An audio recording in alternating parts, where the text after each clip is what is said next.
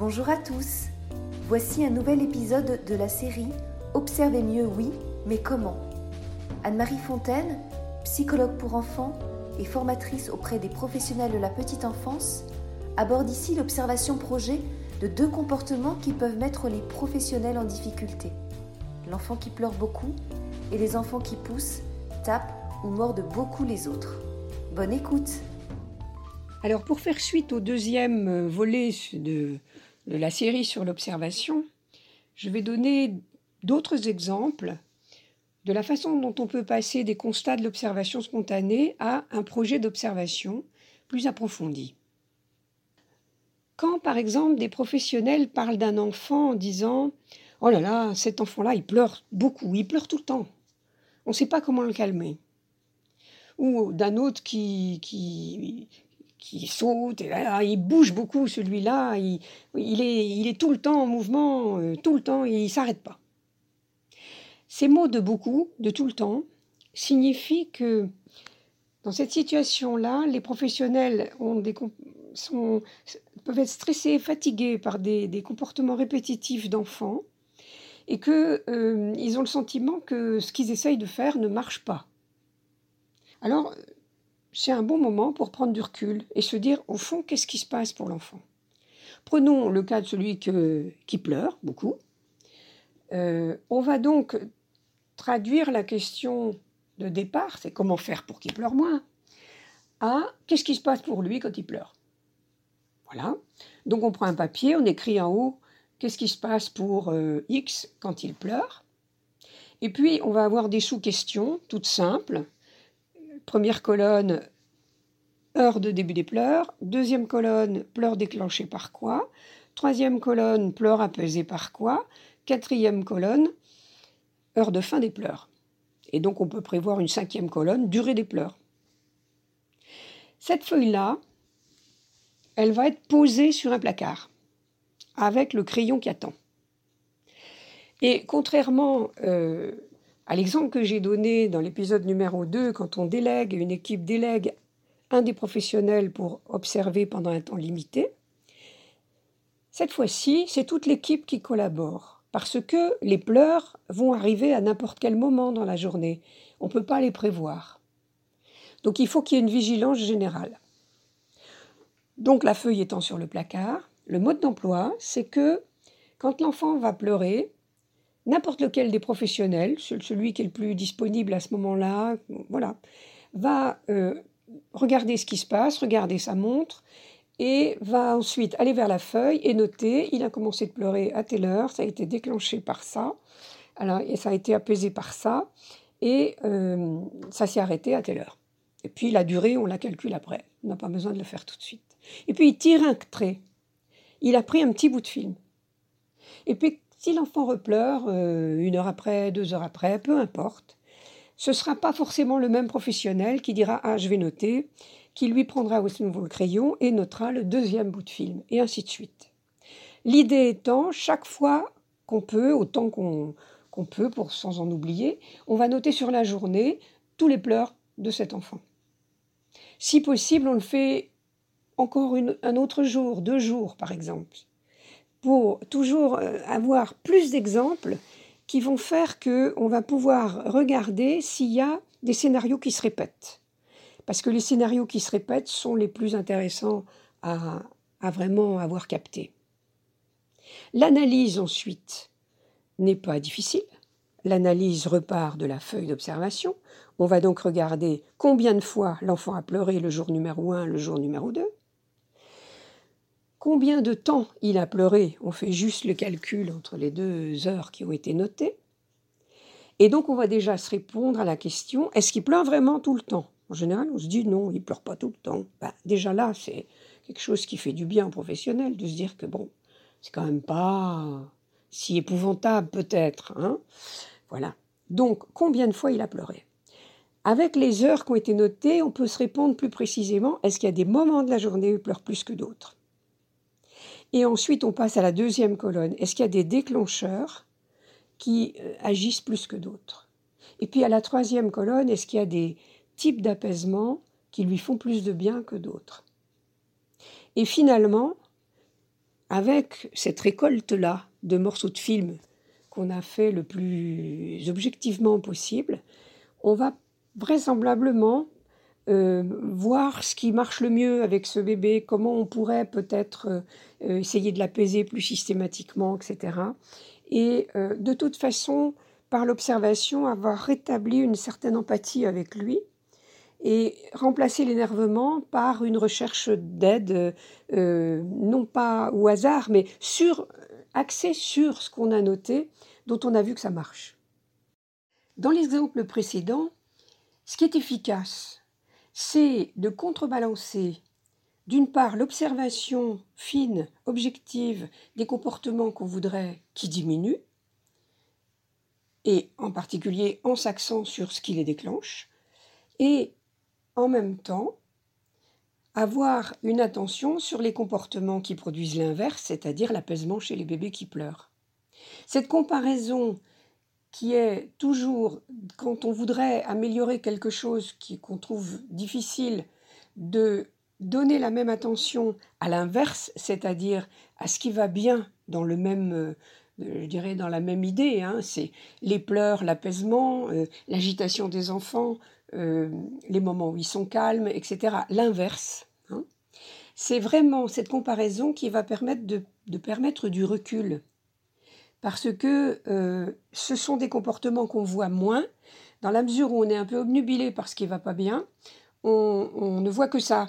Enfin, en tout cas, on privilégie un œil qui cherche ça parce qu'on le craint, on le redoute, donc on, va, on va dire, ben voilà, il pleure encore, ben voilà, il court toujours, etc.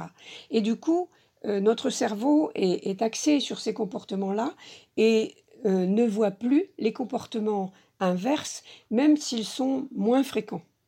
Et c'est grâce à cette attention sur les comportements inverses, les comportements qui, font du bien à l'enfant, qui vont aller dans ce qui va euh, pouvoir résoudre la difficulté, qu'on va pouvoir prendre du recul et en même temps trouver des idées pour savoir comment l'aider. Dans la série des questions portant sur les comportements que les adultes voudraient bien voir diminuer chez les enfants, il y a euh, tous les comportements qui vont en quelque sorte nuire entre guillemets, aux autres enfants. Par exemple, les pousser, les taper et les mordre.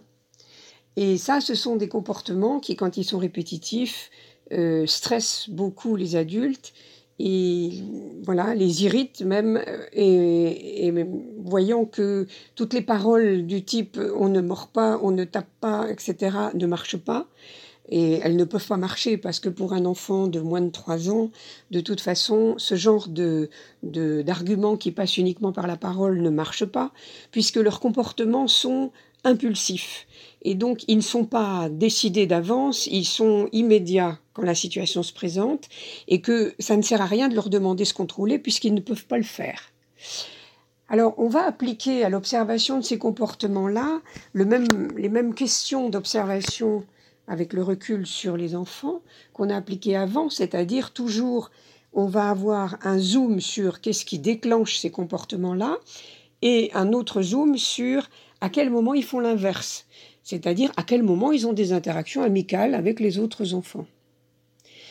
Et donc, même chose, deux feuilles qu'on prépare posées sur un placard avec euh, bon moment de l'enfant, euh, par exemple, avec les autres enfants, et moment difficile quand il a euh, des comportements qu'on a envie de regarder de plus près, taper, faire pleurer l'autre, etc. Quand euh, il faut noter, quand ces comportements arrivent, si ce sont des comportements qui sont en réponse à quelque chose qu'on a fait à l'enfant, ou des comportements qui sont en initiative, c'est-à-dire des comportements euh, avant lesquels il a eu aucun enfant n'est venu, je ne sais pas, lui prendre un jouet ou quelque soit quelque chose. C'est très important parce que les comportements en réponse, par exemple, qui sont tapés, poussés, etc., alors que l'enfant s'est fait prendre son jeu par un autre, sont en fait des comportements qu'on peut très bien comprendre hein, dans leur logique. Hein. L'enfant euh, retient avec ses deux mains l'objet qu'on est en train de lui prendre ou qu'on vient de lui prendre, il va le rattraper.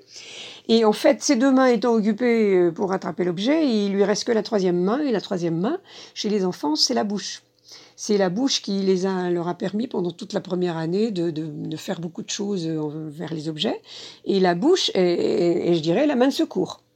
Donc on peut toujours lui dire non, on mord pas, etc. Mais si c'est des enfants qui n'ont pas encore la parole, ça servira à rien de leur dire. Tu peux lui dire que tu n'es pas d'accord. bon, ça sert à rien. On peut dire non, voilà. Euh, on peut dire ce qu'on veut, ce qu'on peut en tant qu'adulte, mais en fait, on comprend quand même la logique de ce, de ce comportement et on peut dire à l'autre non, tu, tu, lui rends son objet parce que c'est lui qui l'avait avant, etc. L'enfant, en quelque sorte, se défend. Bon. Là où c'est beaucoup plus difficile pour les adultes, c'est quand un enfant, justement, va taper ou mordre des enfants qui ne lui ont rien fait. Alors là, les adultes ont tendance à dire, ben vous savez, c'est ça, c'est de l'agressivité complètement gratuite. On lui a rien fait, même l'enfant, il tournait le dos, il a mordu le bras d'un enfant qui, qui, ne qui le regardait même pas. Donc on ne comprend pas. On ne comprend pas ce qui se passe pour ces enfants-là. Les adultes font, en principe, l'hypothèse que l'enfant fait ce qu'il fait volontairement. C'est pour ça qu'il parle d'agressivité gratuite et que euh, on a beau lui dire de ne pas mordre, de ne pas taper, ça ne marche pas. Mais ça ne marche pas parce que l'immaturité du cerveau, en particulier de la partie frontale du cerveau qui, qui soutient le contrôle, l'inhibition, ne marche pas. Et que ces enfants-là font ce qu'ils font de façon impulsive. Et que toutes les paroles qu'on peut dire ne vont pas rentrer dans leur cerveau. En fait, il faut essayer de comprendre ce qui se passe par l'observation. Et en particulier, ce que m'a appris euh, l'observation d'un certain nombre de ces situations, c'est qu'il faut rajouter une colonne. C'est-à-dire, non seulement on va avoir une colonne qui dit à quelle heure, euh, il va y avoir la colonne déclenchée par quoi, mais là, justement, comme l'enfant fait ça sans déclenchement, il va y avoir une colonne, qu'est-ce qu'il faisait avant? Et qu'est-ce qu'il fait avant? Ben, Dans beaucoup de cas, on voit que cet enfant-là, il tient un jouet ou il ne tient rien. Et en fait, il ne joue pas. Regarde les autres jouer, il ne joue pas. Il est seul et il ne joue pas. Et une autre hypothèse peut être faite, c'est que ces enfants-là, euh, en quelque sorte, pour des raisons qui ne vont pas nous dire, ne savent pas comment prendre contact comme il faut avec les enfants ils ne savent pas que taper des pieds quand les autres tapent des pieds, rire quand les autres rient, ou, ou, euh, se mettre assis euh, devant le même jeu, et puis voilà. C'est ça qui marche. Ils savent pas faire. Et donc ils essayent quelque chose pour rentrer en contact, qui est un geste complètement contre-productif, puisque le geste qu'ils vont faire va repousser les autres, va les faire pleurer, va faire que de jour en jour, les enfants vont les fuir, et plus les enfants les fuient, puis ils recommencent, et ils sont pris comme ça dans, un, dans une espèce de, de cercle vicieux dans lequel euh, ils, n'arrivent pas euh, à s'en sortir. Et il va falloir que les adultes euh, vraiment les aident. Parce que ces enfants-là ont un blocage, un blocage dans leur développement. Et la façon de les aider, ça va être d'abord de regarder s'il y a des moments où ils ne font pas ça, c'est-à-dire des moments où, même s'ils n'ont pas de grandes interactions amicales, mais au moins ils sont à côté des autres, assis tranquilles. Et parallèlement la feuille où il y aura les déclenchements, qu'est-ce qu'il faisait avant, voilà, euh, qu'est-ce qui s'est passé, et on va rajouter, c'est très important pour cette observation-là, qu'est-ce que les adultes lui ont dit après.